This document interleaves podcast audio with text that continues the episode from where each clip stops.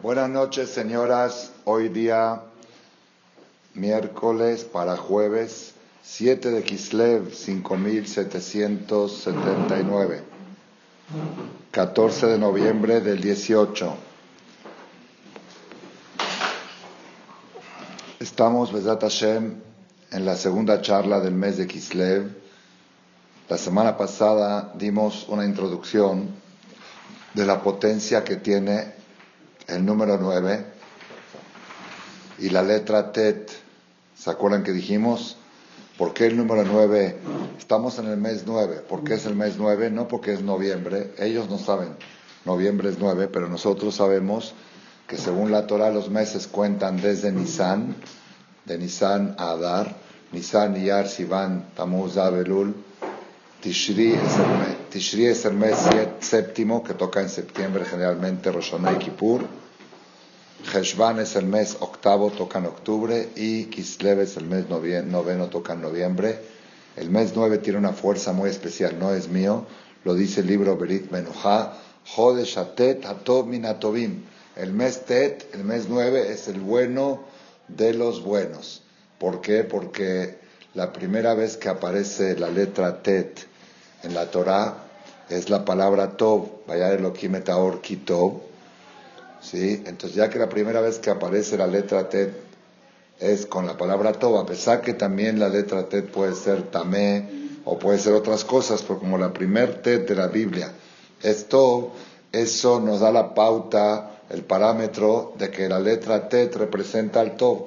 Entonces, como habíamos dicho que no hay que concentrarse tanto en el número 9 como tal, por mística del 9, sino por la letra hebrea que representa el número 9, que es la Tet en el abecedario, Aleph, Bet, Gimal, Dalet, E, Vav, Zain, Het, Tet, la Tet es la letra número 9, y por eso todo lo que esté relacionado con el número 9 se relaciona con la letra Tet, y la letra Tet se relaciona con todo, por eso dice la Gemara en Babakama, estoy sintetizando la charla pasada, dice la Gemara en Babakama, Aroet Tet Bajalom, la persona que sueña con la letra Tet, ¿ya soñaron? Usted ha soñado, si quiere soñar.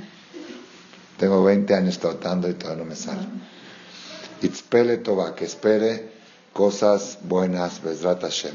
Si no puedo soñar, por ejemplo, voy a tratar, dijimos que este mes hay que tratar de buscar todas las cosas que están relacionadas con, la, por ejemplo, la verajá número 9 de la Amidad, que es la verajá de Barejenu, que en dos semanas, entre dos semanas y cacho va a cambiar de Barejenu a Barejalenu, se va a hacer más larga. Entonces poner Kavaná en la, la verajá 9 y les dije a ustedes que si ustedes van a poner atención y van a estar concentrados en esto, van a relacionar cada cosa. Eso fue el miércoles en la noche pasado. El jueves en la mañana fue los Jodes.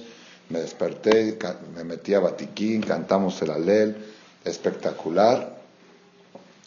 Y fui a tomar el avión, el vuelo a Argentina para el seminario. Sí, fui con mi esposa con Mago. Llegamos al check-in le digo a la señorita, nos había tocado el asiento 30, le digo, ¿no nos puede poner un poquito más adelante? Dice, sí, hay lugar, el avión no va muy lleno, hay lugar. Le digo, bueno, póngame un poco más adelante. ¿Qué asiento nos dio? El 18. Dos veces nueve.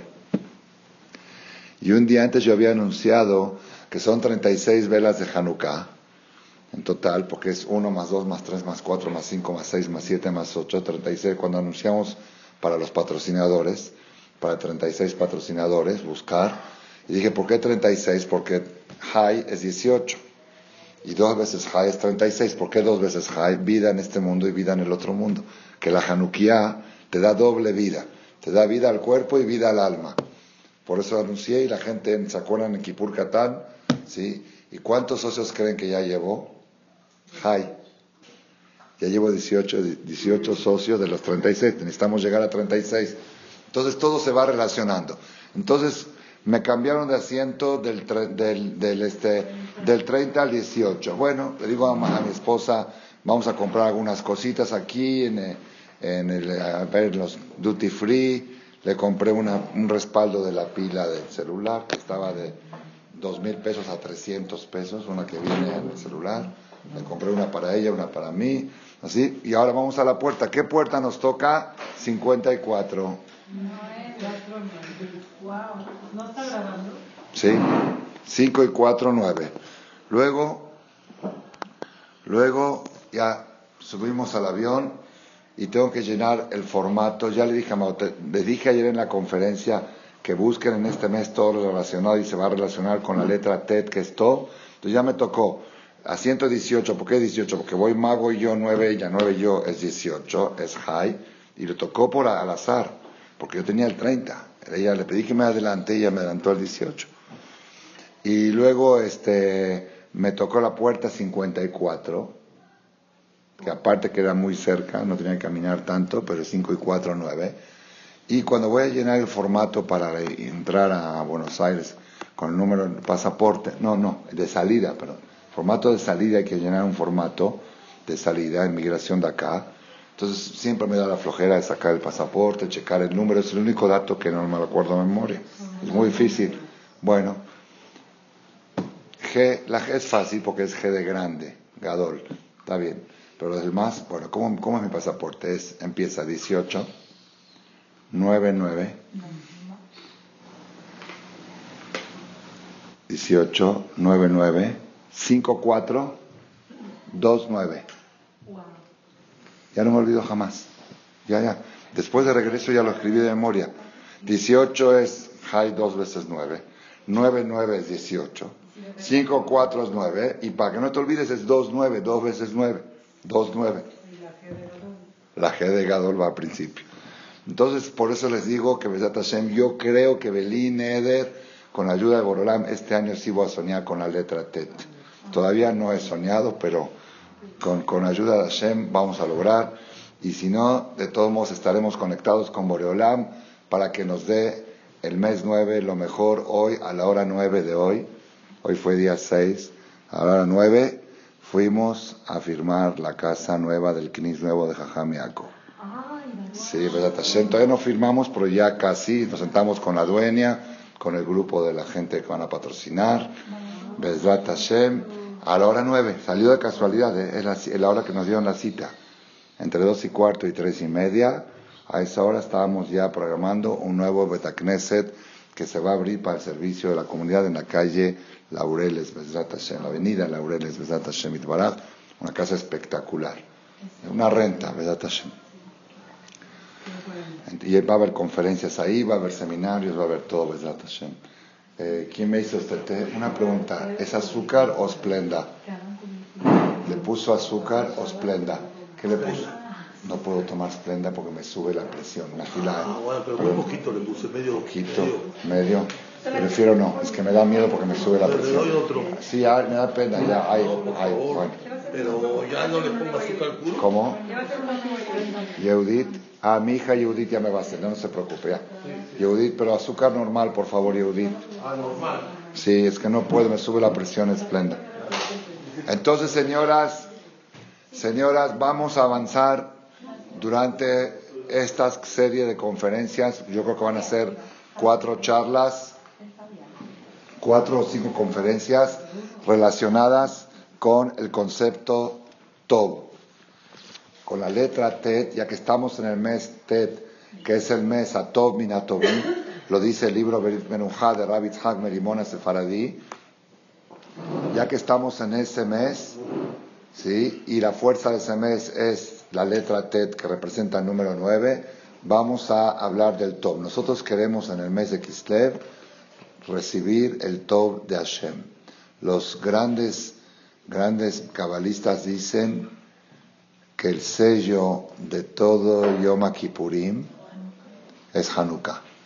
Aunque sabemos que es Oshana Rabbah y Simchat Torah, pero dicen que en Hanukkah hay un, más adelante, cuando estemos cerca de Hanukkah, dos semanas más, voy a dar una explicación un poco más amplia por qué Hanukkah se puede considerar el sello de toda la, de toda la época festiva, de toda la temporada de Rosh Chodesh Elul. Entonces, Rabotai, nosotros lo que queremos en este mes es, como dijimos la semana pasada, ya Jodesh Sof Baketz Lehol Tzarotenu, Tehilá Barosh Lefidion Nafshenu, hubo esta semana un peligro grave de guerra en Israel. 500 misiles cayeron en Israel. Todavía, ¿no? Milagrosamente no hubo daños físicos graves, hubo pocos relativamente. y estaba por estallar una guerra a gran escala. Suspendieron las, las, eh, ¿cómo se dice? las eh, actitudes bélicas. El ministro de Defensa de Israel hoy renunció porque no estuvo de acuerdo con ese trato que hicieron. Él decía que había que seguir atacando hasta acabar con... Y Benjamin Netanyahu se paró y dijo que hay cosas que el primer ministro sabe que otra gente no sabe y no todo podemos decirlo en público por motivos de seguridad y no era el momento para seguir la guerra ahora. ¿Sí? Entonces yo creo que no era el momento porque es el mes del top ¿sí? y no podemos esperar más muertes y más cosas que pues queremos pedir a Borolam que sea este mes a Tov Minatovim, el bueno de los buenos. Ahora, a nivel general del pueblo de Israel, que sea un mes bueno. A nivel particular, cada persona que quiere conectarse con el Tov, dijo el Rab la semana pasada, en nombre del Sefer Ahinuch, que para poder recibir el Tov de Hashem se necesita un recipiente. Y el recipiente se llama Tov. Una persona que es una persona Tov tiene un recipiente para recibir el Tov de Hashem. Pero en cambio, si la persona no es Tov o Barminan es Ra, no puede recibir el Tov de Hashem. Por eso dice este libro Sefer Ahinuch que todas las mitzvot, casi todas las mitzvot de la Torah, es ir educando a la persona y moldeando a la persona a convertirse cada día en más Tov, Tov, ser Tov. Y cuando la persona es Tov, está preparado para recibir la Tová de Hashem. Entonces nosotros, como dice también el Pasuk en el Salmo, en el Teilim, Etiva Hashem la Tovim. Hashem beneficia a los que son Tovim. A la gente que es Tov, Hashem le manda el Tov. Entonces si nosotros queremos este mes aprovechar la fuerza y la energía, les quiero recordar que el Shabbat va a ser 9 de 9. Y la hora 9 para que sepan, es más o menos de dos y cuarto a tres y media, y le va a tocar Brit Milá Elías Jafif, de su primer nieto, que nació en Shabbat, y parece que lo van a hacer a la hora nueve. ¿De Tere? De Tere, sí, Baruch Hashem. Sí. sí, sí, se alivió en Shabbat. ¿A dónde va a ser? En Monte Sinai, allá arriba, sí. Entonces, Rabotai, el día 9 del 9 a la hora 9. Y el pidión le va a tocar el octavo día de Hanukkah. Último día de Hanukkah, pidión. Hashem. Bueno, Hashem que dé siempre cosas buenas. Entonces, Rabotai, el tema que vamos a abordar hoy, Bezrat Hashem, es cómo la persona, qué debe hacer la persona para considerarse una persona top. Además de que todas las cosas, todas las mitzvot de la Torah ayudan a que la persona se haga una persona top, sin embargo, hay cosas, niños, ese bufete es para las señoras, niños, el de abajo es para ustedes, este es para las señoras. ¿Ok? Sí, bueno, dicen que haram, pero por lo menos no hagan ruido. Eh, los niños estudian toda, ok, pero no hagan ruido, por favor. Está escrito, está escrito en los sefarim eh, que cuanto más dulce comen, mejor Torah estudian.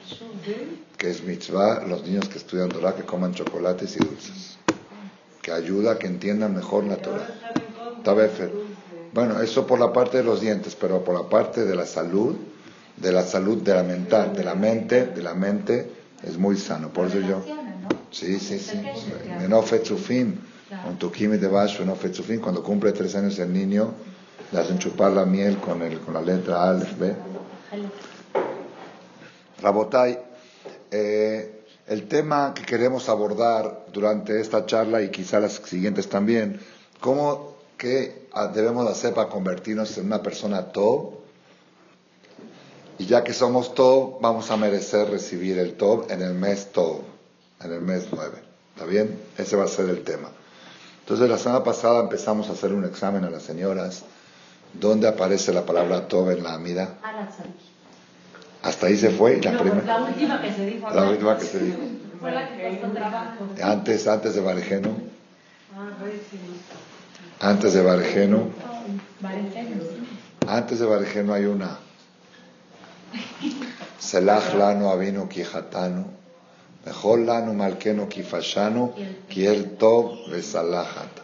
Perdónanos Dios porque pecamos. Absuélvenos Dios porque fallamos porque eres, tú eres Tov Besalah, bueno y perdonador eres tú. Después tenemos en la verajá número 9, ahí decimos, verajá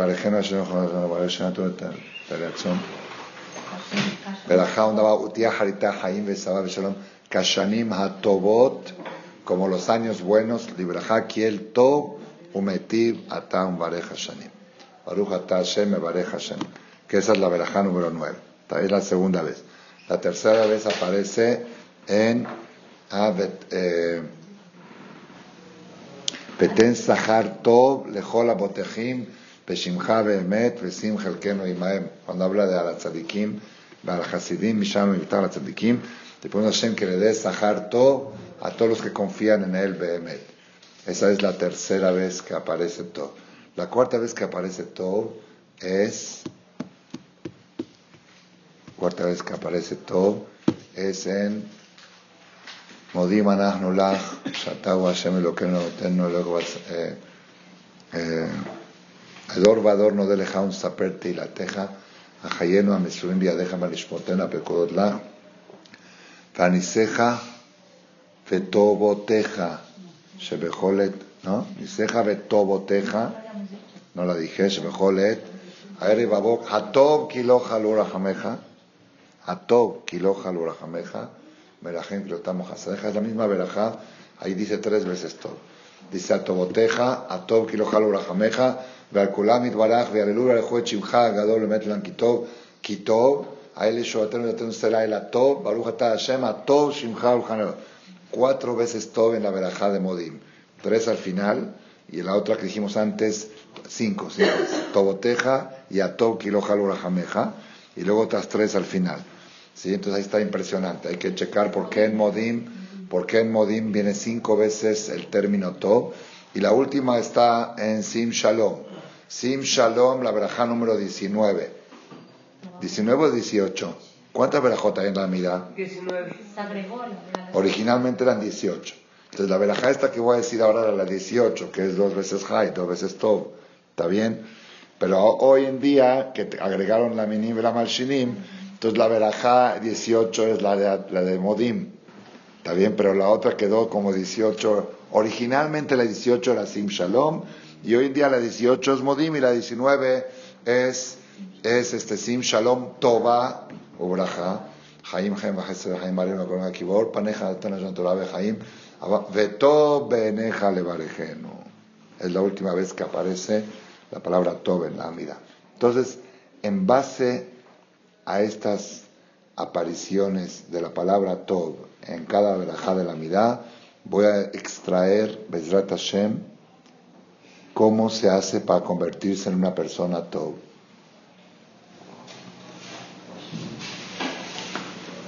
Para ser una persona Tov, tienes que ser Tov de Salah, tienes que ser Tov Umetiv, tienes que ser Tov Lejola Botejim Beshimcha Behemet, tienes que ser tienes que ser Atov Kiloja Lura Jameja, tienes que ser eh, Tov Leodot Lashem y tienes que ser Tov Beneja Levarejeno. esas cosas voy a ir desarrollando, no sé si me va a alcanzar la conferencia de hoy o lo voy a ir desarrollando en varias charlas, pero me voy a basar en la amidad para descubrir y revelar los secretos de cómo convertirse en una persona Tov ¿Para qué? Para ser un recipiente para poder recibir el top de Hashem.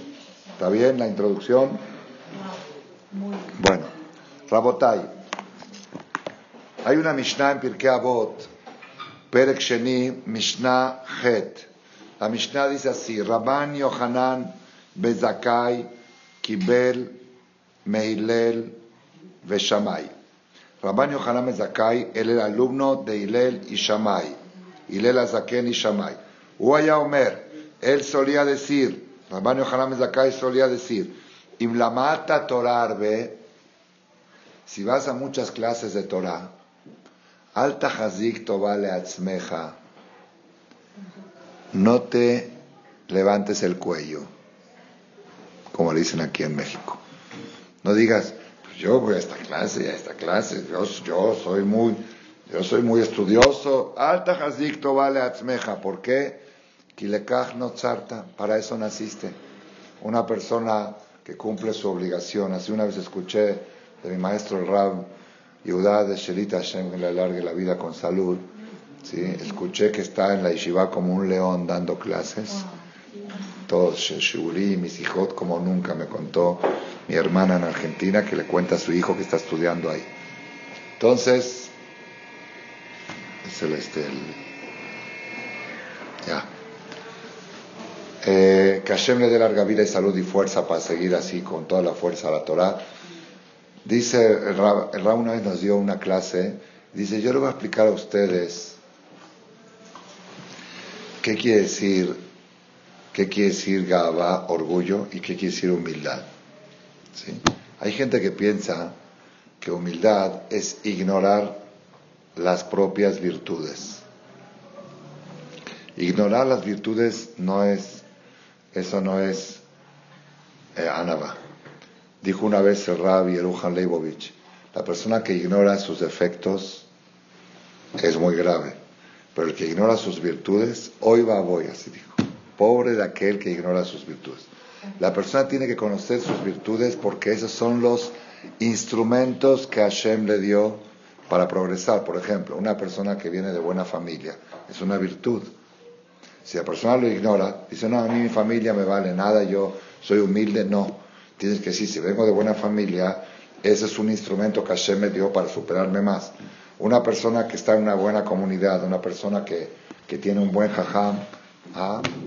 no puede, si no tiene que ignorarlo, decir, no, no, yo voy a una clase normal, no, yo tengo un buen jajam, pero eso que eso me compromete a superarme más. Entonces, otra vez, ignorar los defectos es delicado, pero pobre de aquel que ignora sus virtudes. Entonces, ¿qué es humildad? ¿Cuál es la prueba que es verdad? ¿Quién fue el hombre más humilde de la historia? ¿Quién? Moshe. ¿Dónde está escrito en la Torah? Vaish Moshe. ¿Moshe conocía ese pasuk de la Torah? Moshe sabía que está escrito en la Torah, Vaish Moshe Anab Meod Mikol. Si no sabía, entonces no sabía la Torah Moshe. Moshe no podía ignorar un pasuk de la Torah. Él lo escribió, Hashem se lo dictó. Hashem le dictó palabra por palabra. Ahí está escrito que cuando Hashem le dictó, Moshe no podía escribir eso. Dice que, que Moshe empezó a llorar y le dijo, Hashem, yo no puedo escribir eso. Dijo, yo te estoy ordenando, tienes que escribir. Con las lágrimas se escribió solo. Con las lágrimas de Moshe se escribió Vaish Moshe Anab Meod. Por eso, entonces, pero después que ya lo escribió, Moshe sabía que la Torah testigua de él que es el hombre más humilde. Seguro que sí. Y siguió siendo humilde. Entonces, vemos acá que conocer una virtud no te quita la, la cualidad de humildad. Es decir, humildad no es ignorar tus virtudes, porque ahí está que Moshe sabía su virtud y seguía siendo humilde.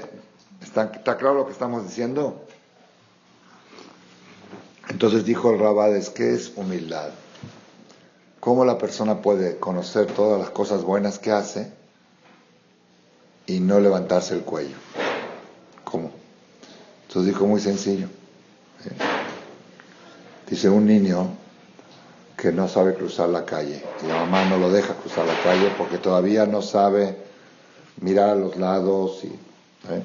después que ya cumplió, cuando cumplas 10 años y yo vea que eres responsable y que sabes voltear a ver, vas, vamos a pasar dos, tres veces juntos la calle, si ya veo que sabes, ya, está bien.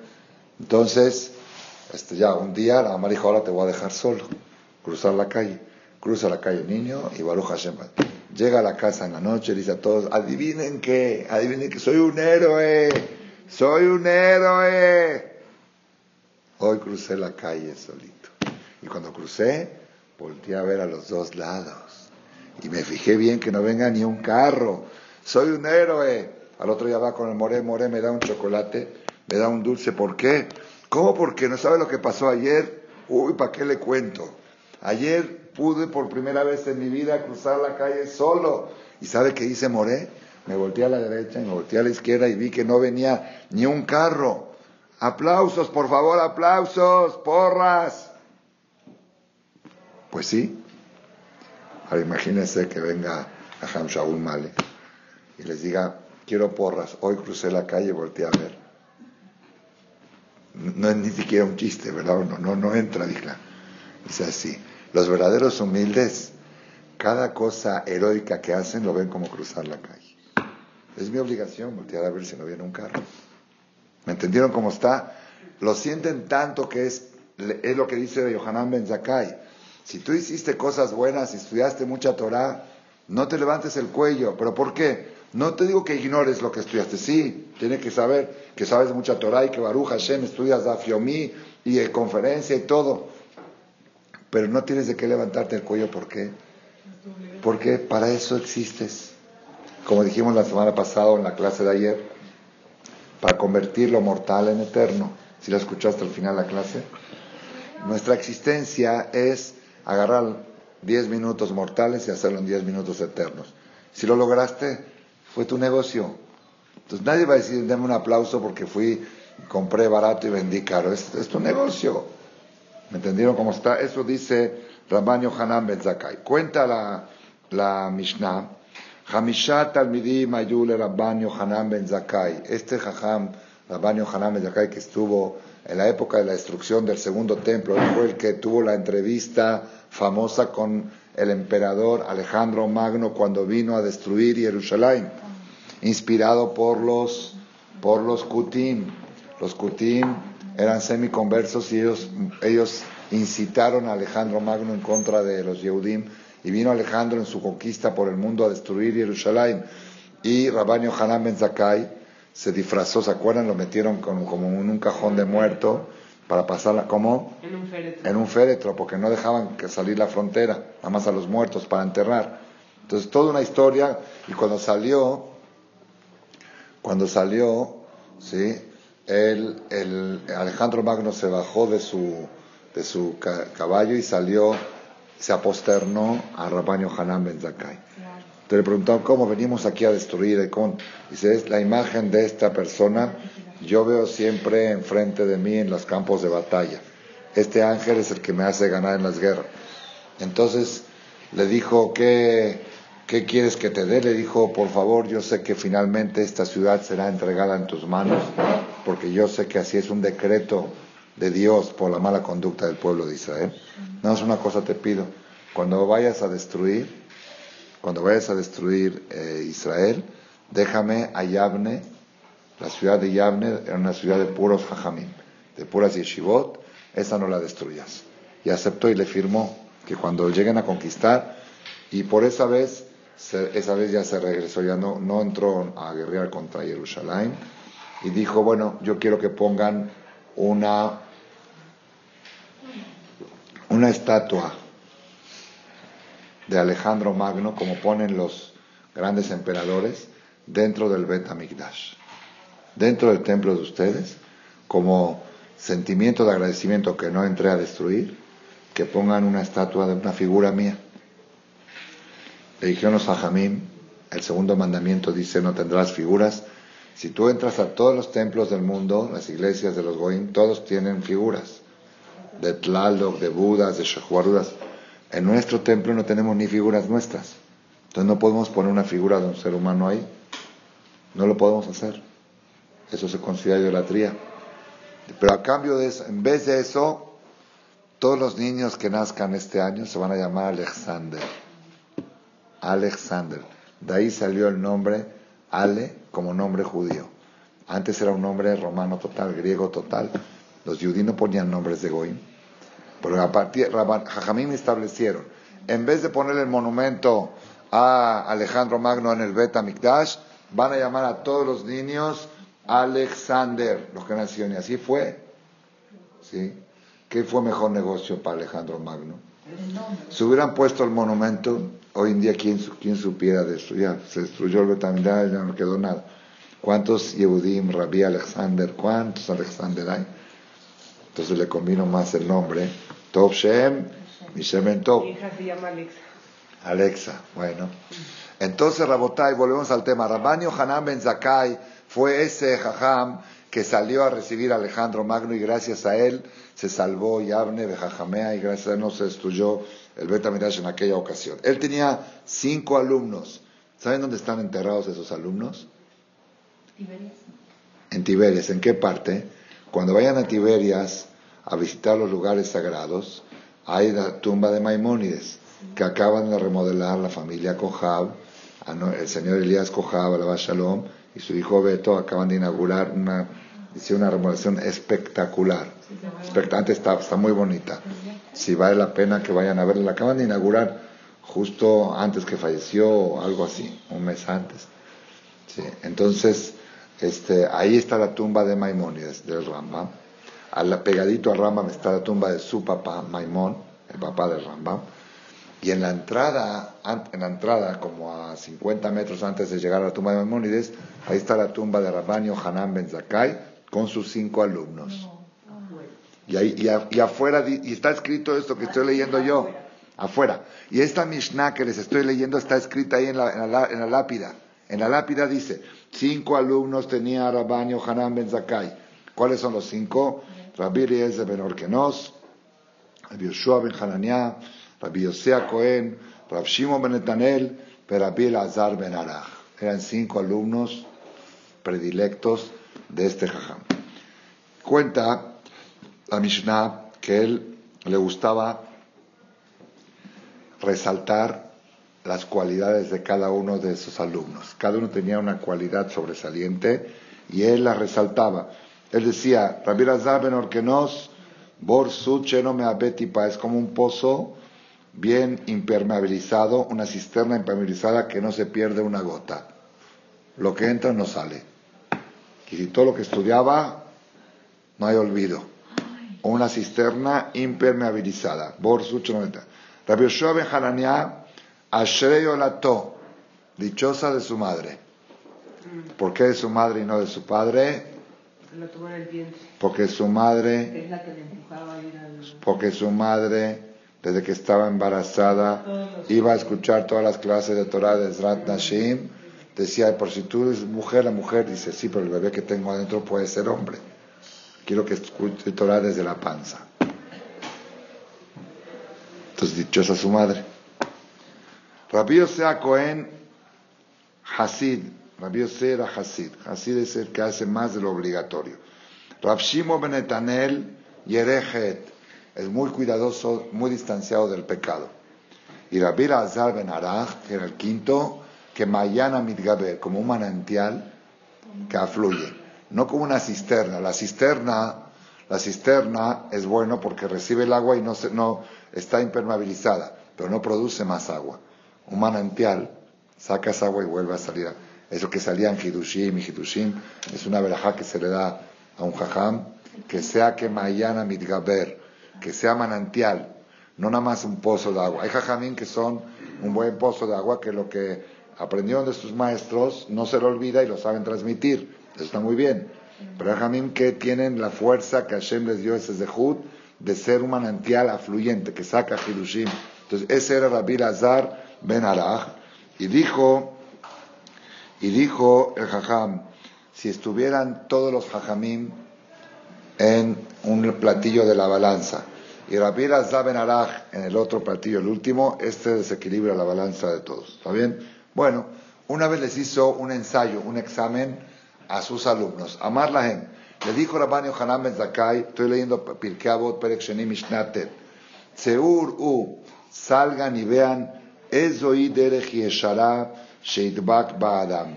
¿Cuál es el camino derecho al éxito? El camino que lleva al éxito, que la persona debe de apegarse a eso y a través de eso va a llegar al éxito. Por supuesto que si le preguntan a alguien qué hay que hacer en la vida, pues hay que hacer todas las cosas que hay que hacer, todas las misbot. Pero al parecer hay alguna clave que a través de ella se llega a todo. Salgan y vean cuál es el camino derecho al éxito que se debe apegar la persona. Rabbi Eliezer Omer, Rabbi Eliezer dice, Ain Tova, Ain Tova, tener buen ojo. Todas las cosas que ves, verlas con buen ojo. Cuando ves que a alguien le nació un bebé, sí, qué bueno. Cuando alguien estrenó un coche, qué bueno. Cuando alguien está arreglando su casa, qué bueno cada vez que ves algo en el otro, todo verlo con Tov Ain Hu Yeborach. ser Tov Ain. Hay gente que tiene lo aleno Tzarut Ain. Tzarut Ain, que dice, ¿por qué? Mira aquel cómo está ganando, mira aquel cómo está haciendo. Eso se llama Tzarut Ain. Y yo escuché de, escuché de este, un amigo mío, Rab, Rosh Shiva, de la Yeshiva, ¿cómo se llama la Yeshiva esta de Benebrak? Mishkanot Torah, Rab Efraim Cohen. Sí, ¿ya vio el edificio nuevo no? Impresionante. Bueno, él estuvo 15 años en su yeshiva en un edificio alquilado, una yeshiva de 300 alumnos, pagaba 15 mil dólares de alquiler, y con el tiempo Hashem le dio de de poder comprar un terreno, y con mucha labor hizo una construcción que vale 8 o 9 millones de dólares, con trabajo, donativos, donadores. Entonces se la inauguró, la inauguró ahora, es un imperio, es un imperio. Entrar ahí, la inauguró ahora en Rosh Hodesh Elul, inauguró la yeshiva. Yo estaba ya en Israel en el mes de, junio, de mayo, Shavuot, y él estaba en México juntando para la yeshiva, y me habla por teléfono, me dice, te quiero pedir un favor, yo sé que tú... Ah, no, era, no era en Shavuot, era en Pesach cuando estaba yo con toda la familia. Te quiero pedir un favor, yo pienso inaugurar dentro de tres meses. Quiero que vayas a yo te voy a mandar un chofer que te lleve y que subas a ver la obra, aunque todavía no está terminada. Digo, mi querido Rabbi Efraim, yo sé quién eres tú, no necesito recomendación. Si necesitas una ayuda, voy a tratar de ayudarte. No necesito ir. Dice, no, no, no, te voy a explicar por qué. Dice que Rab Shlomo Zalman Oyerbach, alaba Shalom, que era maestro maestro de mi maestro. Él, cuando lo invitaban a Hanukkah Bait, de alguno de sus alumnos. No iba mucho porque estaba muy ocupado, pero cuando iba a un Hanukkah Bait de algún alumno suyo, entraba a la casa donde se, lee y decía, a ver, quiero ver la recámara, quiero ver la otra recámara, la cocina, el comedor. No le queda a un jajam. Yo cuando veo un Hanukkah Bait, no, a veces me invitan, pero no, como que ya, voy, vengo a leer y a poner la mezuzá ya. Sí, pero él no, él pedía, el jajam pedía entrar. Entonces le preguntaron le preguntaron una vez por qué Rab dijo, tienen que saber que así como existe Ainara, existe Ainatou. Y así como el Ainara hace daño a lo que está viendo, el Ainatou hace verajá lo que está viendo. Si yo tengo Ain Entonces yo quiero pasar por cada cuarto y cuarto para poner Ain nada más Ain. Poner bien el ojo para que tenga verajá esa recámara. Entonces, una persona que se educa a tener a Intoba, donde pone el ojo es veraja. Si pone el ojo en este té, ya le dio veraja. Pone el ojo en el knis, le dio veraja. donde ponga su ojo, le da veraja. Por eso dijo, este, primera opinión, primera opinión, Rabbi Eliezer dijo, Ain Toba, el mejor camino para llegar a todo lo bueno es tener un buen ojo. El que tiene un buen ojo y también está escrito, esto no lo dice aquí, pero lo leí, el que tiene buen ojo repele al mal de ojo. El mal de ojo no puede, porque está todo el tiempo proyectando luz positiva, no puede entrar la negativa. La luz negativa puede entrar o aquel que tiene mal ojo o aquel que es neutral, que no es ni bueno ni malo. Pero aquel que todo el tiempo su ojo está proyectando luz, no puede entrar a la oscuridad. Entonces, hijo, si tú quieres vivir mucho y tener éxito en todo, todo el tiempo Ain Toba, Ain Toba. ¿Está bien? Bueno, seguimos. Rabbi Yoshua Omer, Rabbi Yoshua dice, lo mejor que tiene que hacer la persona para, que le, para, para encontrar el éxito en todo, Haber Tov, un buen amigo. La explicación natural es que la persona, la persona debe tener un amigo de confianza un amigo de confianza con el cual pueda uno confesar sus angustias, sus problemas.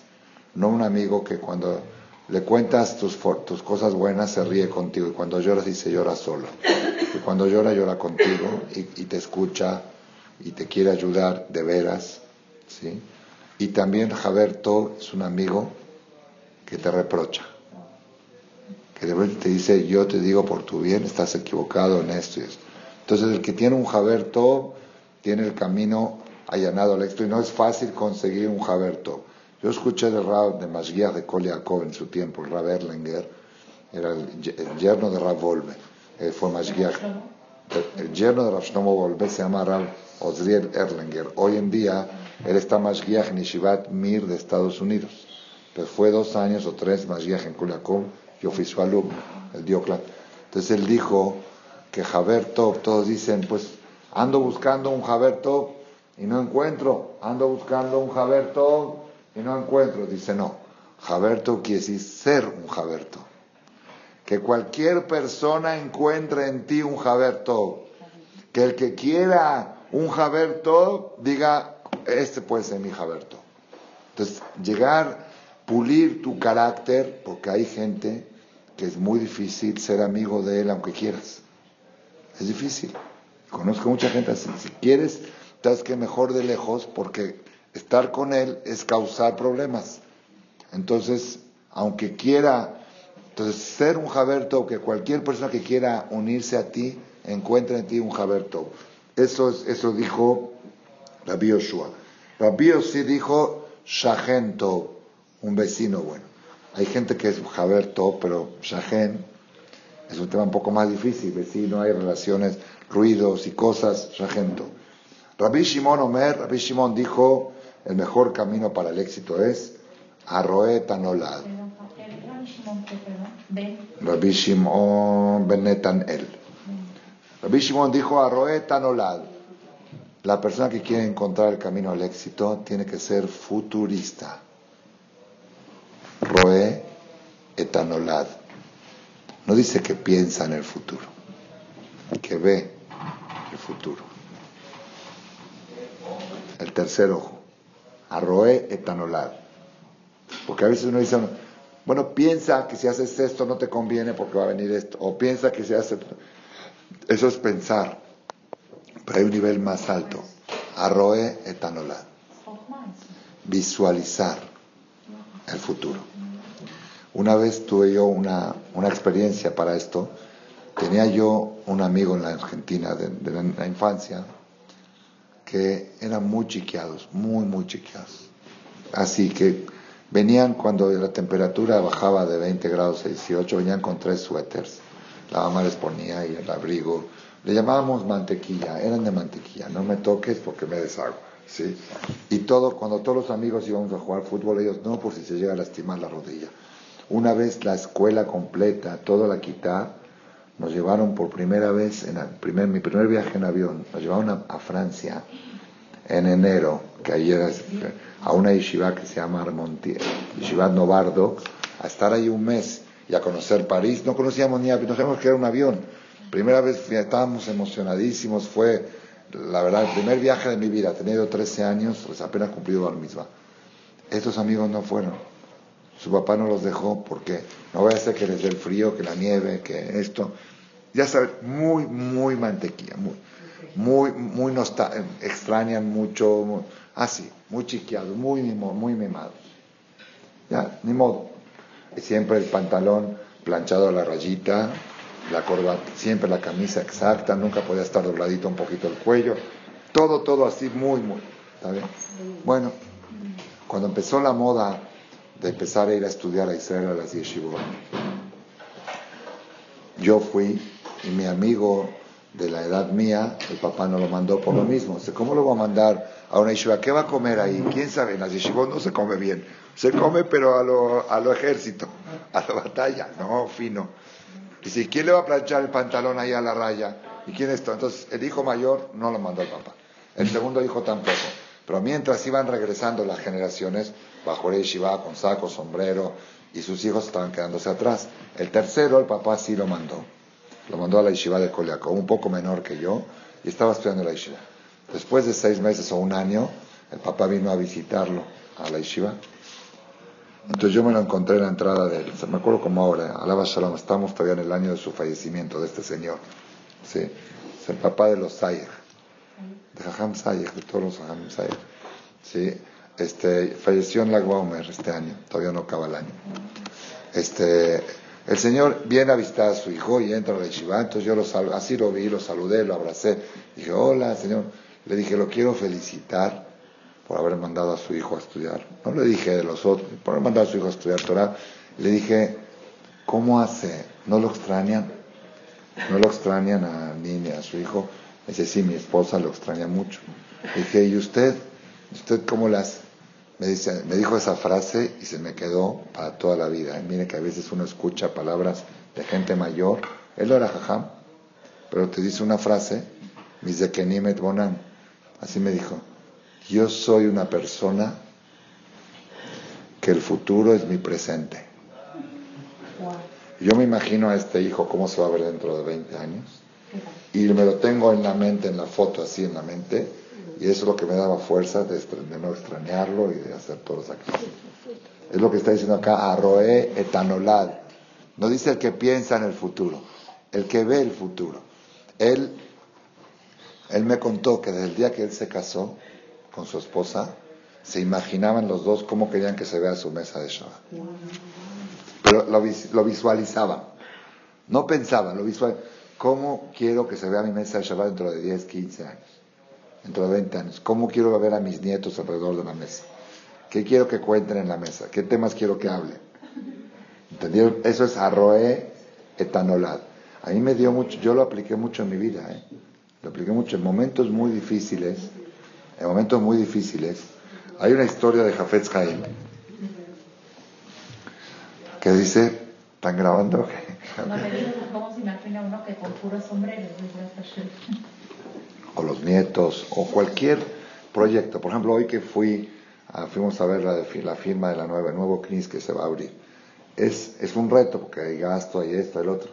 Yo me estoy imaginando cómo se va a ver ese área dentro de 20 años, la gente que va a crecer ahí, la Torah que va a salir ahí, el jajam, las conferencias, los hijos del jajam, los nietos del jajam, me, ya me lo imagino y eso me da todo el, impulso, eso me da el impulso para, para hacer todo el esfuerzo, no, no nada más así.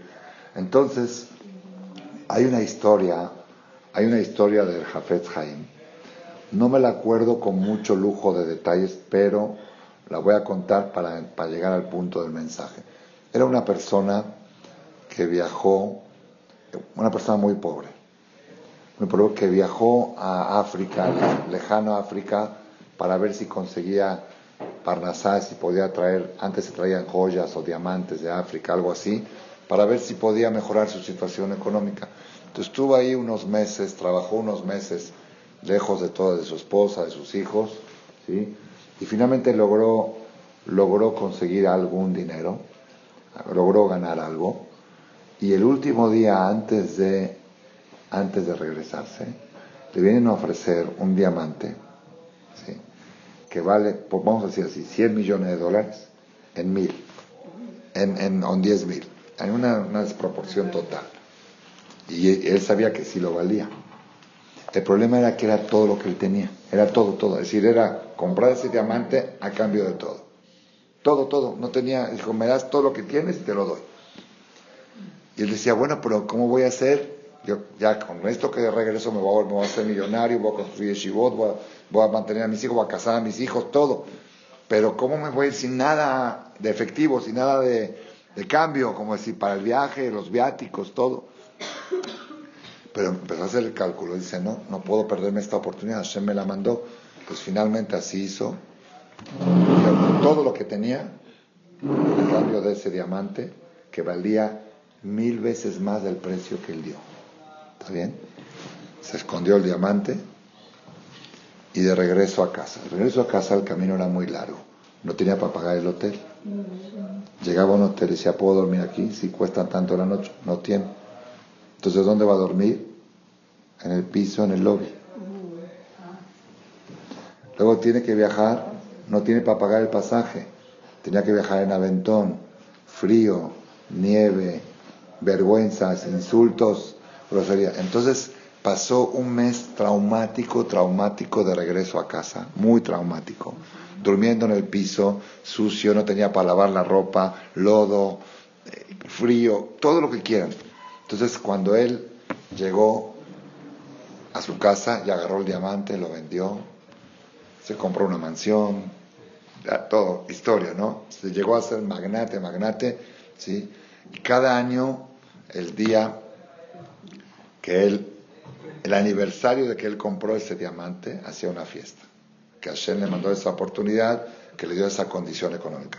Entonces, un día los nietos le preguntaron, abuelito, pero ¿cómo hiciste para dormir en el piso? ¿Cómo hiciste para dormir con lodo? ¿Cómo hiciste con la nieve? ¿Cómo hiciste para viajar en aventones que te aventaban de una carreta a otra? ¿Cómo hiciste? Dice, no se imaginan ustedes el sufrimiento. No sé, no les puedo explicar. No les puedo explicar la odisea. No les puedo explicar. Dice, entonces, ¿cómo aguantabas? Dice, cada vez que veía yo que ya no, cada vez que yo veía que ya no aguantaba, sacaba el diamante, lo veía y lo volvía a guardar y eso me daba fuerza, paz. Es lo que está diciendo Arroeta Nolar. Tienes que tener el diamante en el bolsillo y cada vez que sientes una dificultad, presión social o algo, decir, ríe último, ríe mejor, ríe último. Acá está mi diamante. Arroe etanolar. Ver el futuro, pero verlo, no pensar en el ver el futuro. Como le dije yo al, al ginecólogo de mi esposa cuando nació mi cuarto hijo. ¿Se acuerdan? Ya lo saben, ¿no? Que nos dijo que por qué. Está en un cassette. Que le dijo a Mago que ya le pare. Con el cuarto hijo. ¿Sí? Imagínense, ni Yehuda, ni Eliezer, ni Yosef, ¿sí? Ni, ni, ni Shuli, ni Naomi, ni Sari. ¿Sí? Pues así le dijo el ginecólogo. En el cuarto hijo le dijo, ya párele. Teníamos dos niños y dos niñas, nombre de mi papá, nombre de mi mamá, nombre de mi suegro, nombre de mi suegro. Ya está bien. Entonces, cuando fuimos a visitar al doctor 40 días después del parto, dijo, ya, ya le puedes parar. Le dije, doctor, ¿hay alguna, algún motivo de salud? Me dice, no. Entonces, ¿por qué? Dice, porque ya está bien. ¿A qué más? Dije, doctor, usted no se puede meter en lo que no le incumbe. Si hay un problema de salud, usted me lo tiene que decir. Pero si no, ese no es un tema suyo. Dije, pero ya que abrió el tema, lo vamos a discutir aquí en la mesa, en el consultorio del doctor. Dije, ¿usted cuál es su filosofía de vida? ¿Cuántos hijos debe de traer? Aparte que a él es un don, a él no le conviene, a él le conviene que traigan hijos partos, cesáreas, es su parnasá. bueno, dije, ¿usted cuál es su filosofía? Dice, yo creo que cuatro hijos está muy bien.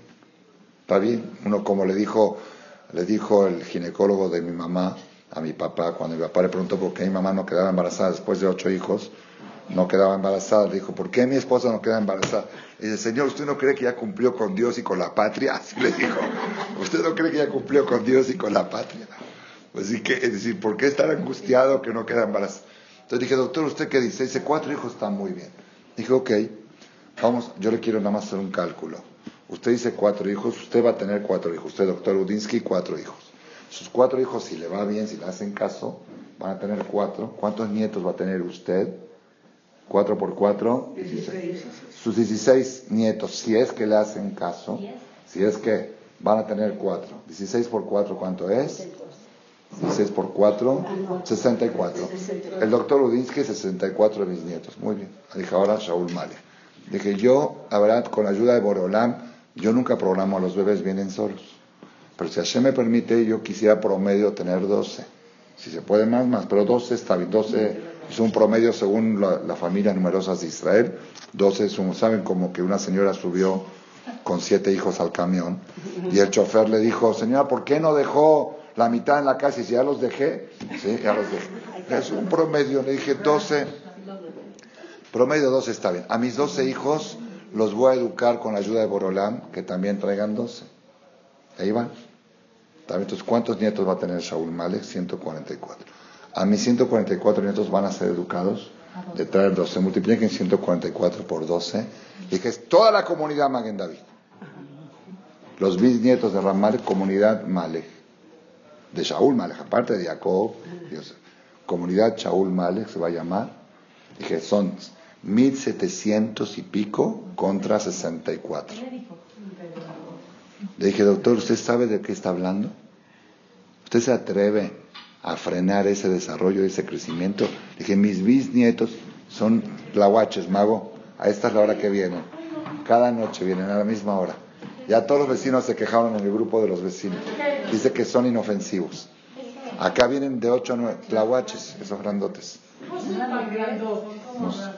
Son como. Tlahuaches, ¿cómo se llaman? ¿Cómo? Tlacuaches. Si estaba yo en Argentina viendo el chat de los vecinos, se escuchó ruidos en el techo de mi casa a las 3 de la mañana una señora. Dice, yo le dije, Marcela vienen de 8 a 9, o sea, pasean todos los, todos los días, ¿eh? todos los días. En el templo del Cristo también se escucha. Tienen el plafón ahí, sí. El otro día que los escuché dije, son reencarnación de que no venían a la clase. ¿Ah? Y puede ser. Bueno, son especies en extinción. Si ellos, ellos normalmente viven en las cañadas. Y como aquí habían cañadas antes y las quitaron, se quedaron sin hábitat, así, así me explicaron. Viven en las cañadas donde caen aguas, montañas, es el lugar donde viven los tlahuaches. Y como se fueron toda la que va para la herradura, las fueron construyendo. Bueno, Rabota, no se asusten. Es de todas las noches, ¿eh? De 8 a 9. Sí, la hora de la clase. Bueno. Entonces, Rabotai, ¿qué estaba contando? Ah, entonces le dije al doctor, doctor, ¿usted sabe de qué está hablando? Usted si le va bien va a tener 64 bisnietos y yo, según mi proyecto, voy a tener toda una comunidad de bisnietos. ¿Usted se, se atreve a frenar eso? ¿Se atreve a frenar eso? ¿Saben cuál es la diferencia entre él y yo? Que yo lo estaba viendo, yo lo estoy viendo todavía. Y más lo estaba pensando. Yo lo estoy viendo, Roet Anolad. De que Roet Anolad dice, me voy a privar yo, me voy a privar yo de todo esto por, por una comodidad de un viaje a Europa, o por una comodidad, de, o por un Nijir que en el radio dice la familia chica vive mejor, pequeña vive mejor, por un anuncio de un mugroso, yo voy a privar una fundación de una comunidad.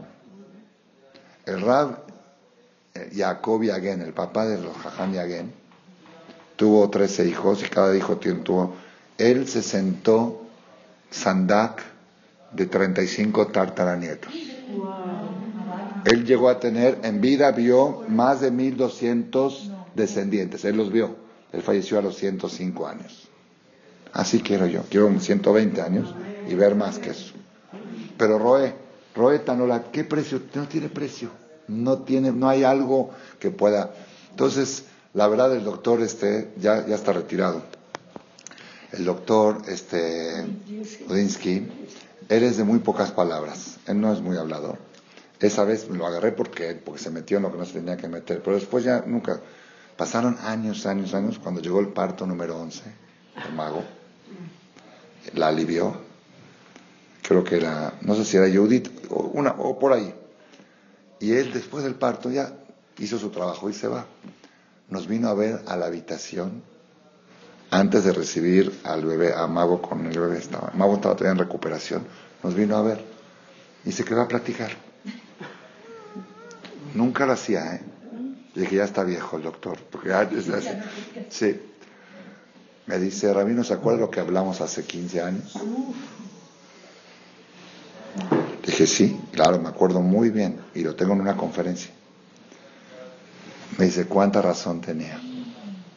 Si yo tuve cuatro hijos, uno se fue a vivir a Los Ángeles, otro se fue no sé a dónde, otro está... Eh, a dos, tuvo no, cuatro, o tres, y un varón, no tuvo varón, entonces menos todavía. y se fueron a vivir afuera, ¿verdad? No estaban viendo. Aquí en ese tiempo no estaban. Una estaba haciendo su esta y otra, sí, mi esposa y yo a los 55 años estamos los dos así como dos viejitos solitos en la casa. Y usted, mashallah, ahí veo su hijo, ahí veo su nieto, ahí ya alivia a su hija también, ya había aliviado a Ruti ya. ¿sí? Dice la verdad, cuánta razón tenía usted. Luego un día ya le empezó a entrar las dudas a mi esposa si, si quizá ya no, ya por salud, por la edad, porque dicen que a veces, no sé qué, empezó, escuchó unas conferencias erróneas, lástima que la dejé ir a esas conferencias, sí, porque me se separó a los 13 pero no importa. Fue a escuchar una charla que hay que, que, hay que revisarse, que la, la, edad, que la mujer. Entonces le dije, mira, vamos a preguntar a tres doctores. Y según esto, y vamos a preguntar a Jajamín también. Y sí pregunté a Jajamín. ¿eh? A Jajamín todos me dijeron luz verde. ¿Qué, qué? Todos, Fui con el Rabales, me mandó con Ratzvirot, pero sí, sí, sí. Si seguir trayendo hijos o no, y tenía ya 48 o 50, algo así, por la edad, por esto. Entonces la mandé con el doctor Udinsky que todavía estaba en función. Le dije, a ver, escucha la opinión de él. Y él dijo así, dijo, dijo, el único problema que hay es que los óvulos envejecen. Cuando envejecen los óvulos, pueden salir niños problemáticos. ¿sí? Cuando nace Sara, digo, Amago, perdón, cada vez están saliendo mejor. Dijo, el único que envejece es el doctor. Dije, el que envejece es el ginecólogo. Los óvulos yo no veo que están envejeciendo. Más inteligente, más autoestima, más aventada, más, más abusada. Dije, sigue trayendo, si así vas, cada vez estás aprendiendo a hacerlos mejor. ¿sí? Entonces, Rabotai es arroe etanolat, eso se llama arroe. Si es verdad que no... ¿Sara es la chiquita? La más chiquita, la güerita, la, la que se pone a hablar y diario, hoy comió con nosotros, me contó un más, el diario me cuenta un más, que la moral le dijo y que así y que así, siempre tiene lo que hablar, siempre tiene lo que contar. Dije, cada vez lo haces, cada vez lo haces mejor, ¿dónde está el envejecimiento de los óvulos? El doctor es el que envejece.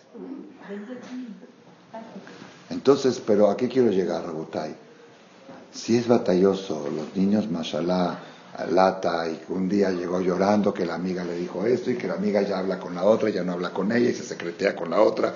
Y yo digo, yo esta edad tengo que estar ahora escuchando que la niña y que la hacen bullying y que no, ya jalas, otros papás ya están retirados, ya acabaron. Si es batalloso, si es verdad, si una vez dice, ya quisiera ya estar, y, queremos hacer un viaje, ¿no? ¿Y dónde va a estar Judith? ¿Y dónde va? Ahora que vamos a Argentina, al seminario, ¿y con quién se queda Judith? ¿Con quién se queda Sari? ¿Con quién se queda Eliezer? ¿Y en la escuela? ¿Y quién le manda el lunch? Es batalla, ¿no? No digo que no es batalla, pero si tienes una visión, si tienes un futuro, Roeta Nolad, eso te da, ese es el diamante que lo tienes que sacar cada tanto. Decir, así quiero que se vea el futuro de mi familia. Así quiero que mis nietos, mis bisnietos me recuerden. ¿Sí? que tenga yo 1700 bisnietos, que diga mi abuelo, daba conferencias y mi abuelo decía que hay que traer muchos hijos y no sé qué, bueno, así me lo imagino. Es que yo no, a ver, yo no me puedo imaginar y no sé qué apellido van a tener mis bisnietos, porque ya hay yernos, hay hijas, hay esto, no sé. Pero imagínense, a ver, que Hashem me dé larga vida o lo voy a ver desde el Shamaim, 120 años. ¿Sí? 120 años. Y voy a venir a todas sus bodas, porque dicen que cuatro generaciones Hashem les da permiso de bajar a las bodas. Voy a estar en las bodas de 1700 bisnietos. Vale la pena, a que el Udinsky va a bajar 64 veces, si es que le va bien. Si todo lo que vivo 120 años. Y yo, después de 120 años, voy a bajar a 1700 casamientos. Imagínate, cada año voy a tener una vez un Brit Milá, una vez un Bar Mitzvah, una vez una boda, que venga el abuelito del Shamaim, Ham Shaul, que baje a estar en la fiesta. A la Kefak, ah, en vida, con el Mashiach, Bedat Hashem, ¿sí? Bedat Hashem, 120 años todos. Entonces, Rabotai, vamos, a, seguimos hablando. Entonces, le preguntó, cada Jajam decía qué es el camino bueno para el éxito. El cuarto Jajam, que era Rabbi Shimon Benetanel, dijo, Arroet Tanolad, siempre visualizar el futuro. Hoy en día los libros de superación personal, incluso de Boeing, habla mucho de eso. Que la persona tenga una meta, que la visualice, que se la imagine como una película y cuando vaya a trabajar, que repase ese video en la mente, el video de lo que dicen que es la fórmula para el éxito en los negocios. Si él quiere ser un Bill Gates o si quiere ser algo, que se ponga una meta clara, clara, que la defina que la visualice y que todo, ¿verdad? ¿No que así dicen? un libro que decía The Secret? El secreto. El secreto, sí. Así, hablaba de esto. Y hay otros libros también de superación personal que traen ese mismo mensaje. Acá está en Pirkei hace dos mil años. Yo no necesito ni The Secret. ¿Dónde está The Secret? Ya no, ese libro ya ni estaba de moda un tiempo, ahorita nadie lo ve. Acá está la Mishnah Pirkei Avot. Dos mil años después se sigue dando conferencias. The Secret, ¿qué es The Secret? Acá está The Secret. Acá está el secreto. Arrueta Bueno, la última opinión, la quinta opinión, y a esa quería llegar, porque estamos en el mes, el mes todo, en el mes bueno de los buenos. El último es, el último jajam, Rabir Azar Ben Arach. Rabir Azar Ben Arach dice, ¿sabes cuál es el mejor camino para el éxito? Lev Tov. Un buen corazón. La persona que tiene un buen corazón tiene todo el camino al éxito espiritual y material allanado. Ahora, cada uno, cada uno dijo algo. El primero dijo a Intoba, El segundo dijo Javer Tov. El tercero dijo Shahen Tov. El cuarto dijo Roeta Nolad. El quinto dijo Lev Tov. ¿Quién tiene que decidir quién, de quién tiene razón? El maestro. Rabanio Hanan Zakai, que era el maestro de los cinco, les hizo un ensayo. A ver, Rabbi, ¿usted qué opina? Dijo el Rab, Yo voy como el quinto, como la quinta opinión. ¿Por qué Shebichlal de Barab Dibrehem? Porque el que tiene Lev Tov, también tiene Ain también es Haber Tov, también Shahen también Roet Anulat. Eh, El que tiene eso tiene las cuatro cosas que ustedes dijeron. Entonces, Lev Tov es lo mejor. ¿Está bien? Entonces, yo salimos de esta Mishnah, yo me acuerdo de chiquito la estudié, dije lo principal, salió la alajá, quedó, que hay que buscar Lev Tov. Acuérdense que estamos en el mes Tov, y ya les dije antes que para poder recibir el Tov tenemos que ser un recipiente. Y el recipiente es ser una persona buena. Cuando una persona es, Tov, merece que le llegue el Tov. Es un recipiente para recibir. La pregunta es, ¿cómo se hace una persona Tov? Teniendo Lev Tov, Hazako Baruch. Yo me lo sabía esto de los siete años. Yo estudié Pirkei Avot en la escuela, de chiquito. Como en el Knis, en Shabbat, recíamos de memoria. Pero cuando llegué a la Yeshiva, empezamos a estudiar Pirkei Avot con los comentaristas. Aquí está, aquí está Rashi, aquí está Maimónides, y abajo está Rabbenu Yonah Girondi. Rabbenu Yonah Girondi estuvo hace, eh, de Sharet Teshuvah, mismo, en Gerona, en España, era el primo de Rabbenu Moshe Ben Nachman, todos en la familia Girondi se llamaban, eran tzadikim muy grandes, y él escribió una explicación sobre Pirkei Avot. Dijo, a ver, ¿qué es Lev Tov? Dice Rabbenu Yonah Girondi, escuchen, ¿eh? impresionante. ¿Qué es Lev Tov? ¿Sí? Dice, Maimónides explicó, así dice Rabbenu Yonah. Rambam Zal explicó que el Lev Tov implica que la persona sea perfecto en todas sus cualidades. Ser bueno en todas sus cualidades. Así explicó Maimónides. ¿Está bien? Y que se junte con la gente buena y que siempre esté en las cosas buenas. ¿Está bien? Dice el Rabén Yonah, él discute, al que irá Faresh, él trae varias preguntas contra Maimónides, y por eso yo creo, yo digo la explicación correcta que es Leptov. Leptov es la persona que jamás se enoja.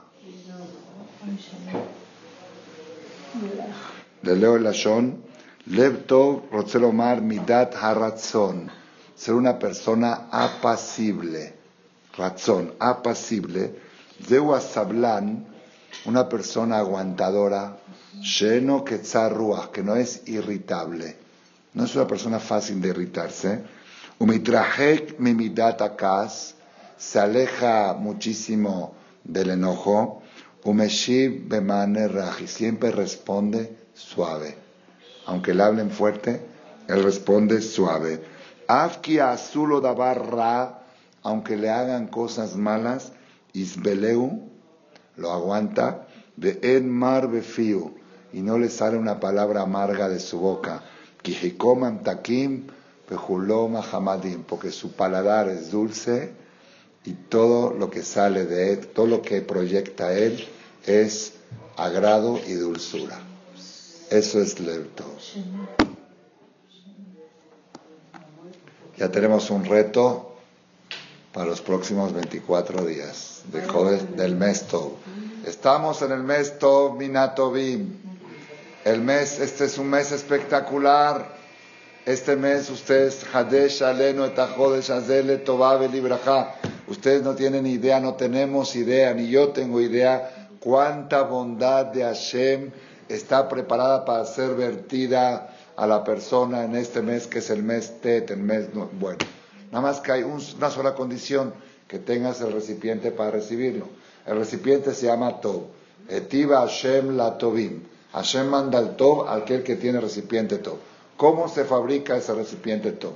Uno dijo Ain Tová, otro dijo Jaber Tov, otro dijo Shahen Tov, y el último dijo Lev Tov. La explicación de Rabben Yonah Girondi es una persona apacible, inirritable, que no hay nada que lo saque de quicio y que no hay nada que lo haga enojar. Eso es Tov. Y ya que eso es Tov, ustedes van a ver que en este mes van a tener muchas provocaciones para enojarse. Porque así funciona el Yetzerará. Él sabe que la clave para que tú este superes es que este mes no te enojes. En otras palabras, el que quiere este mes recibir el Tov de Hashem, se lo doy para que empiecen desde hoy. La carta del Ramban. Shema Beni, Musar Abija, Titnaek Tamid, Ledaber Kol de Bareja Benachat, Lejol Adam. Acostúmbrate siempre a hablar todas tus palabras con calma a cualquier persona y en todo momento.